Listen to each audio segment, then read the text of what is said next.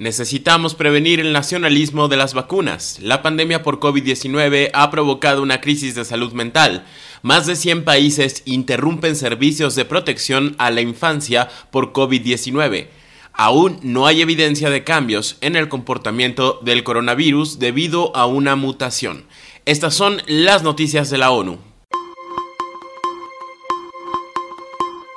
Si bien existe el deseo entre los líderes de proteger primero a su propia gente, la respuesta a esta pandemia debe de ser colectiva. Así lo dijo el director general de la Organización Mundial de la Salud, el doctor Cedros Adhanom. En una conferencia señaló que nadie está a salvo hasta que todos estén a salvo y enfatizó que ningún país tiene acceso a la investigación y el desarrollo, la fabricación y a toda la cadena de suministro de todos los medicamentos y materiales esenciales.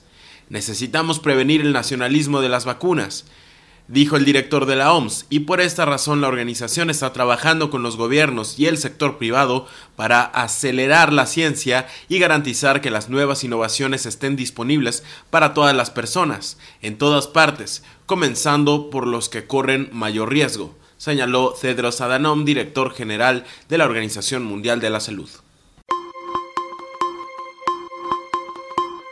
La pandemia de COVID-19 ha provocado una crisis de salud mental en nuestra región a una escala nunca antes vista y por eso su atención debe considerarse un componente fundamental de la respuesta a la pandemia, indicó la directora de la Organización Panamericana de la Salud, Carissa Etienne. Señaló que la pandemia está teniendo un grave impacto en los trabajadores de la salud que están laborando muchas horas y arriesgan sus vidas mientras los hospitales luchan por tener suficientes equipos de protección personal.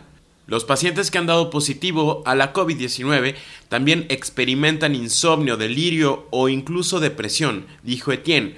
Muchas personas están agobiadas por el miedo a desarrollar enfermedades graves y otras están comprensiblemente preocupadas por sus vidas, señaló Etienne. La investigación inicial indica que un tercio de los pacientes que se recuperan de COVID-19 pueden tener cambios duraderos en su estado de ánimo y sufren de ansiedad o depresión.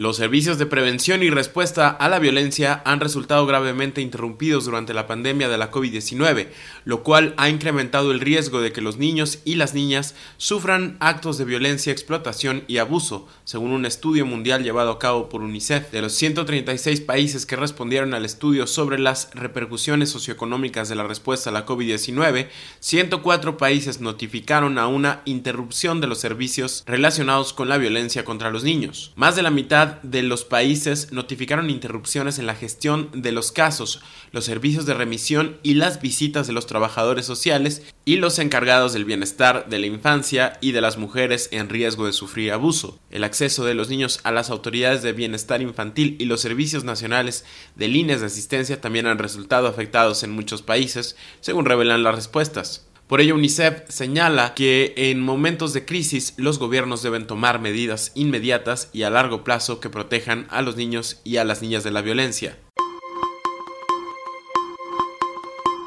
La Organización Mundial de la Salud dijo que aún no hay evidencia de que la mutación del coronavirus reciente identificada en algunos países de Asia por científicos de Corea del Sur cause una enfermedad más leve o sea menos mortal.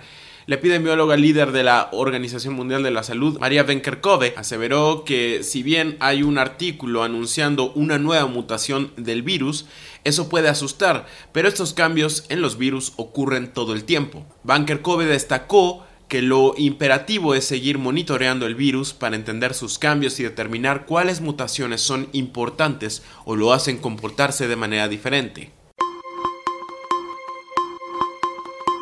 Mi nombre es Luis Arroyo, estas fueron las noticias de la ONU. Hasta la próxima.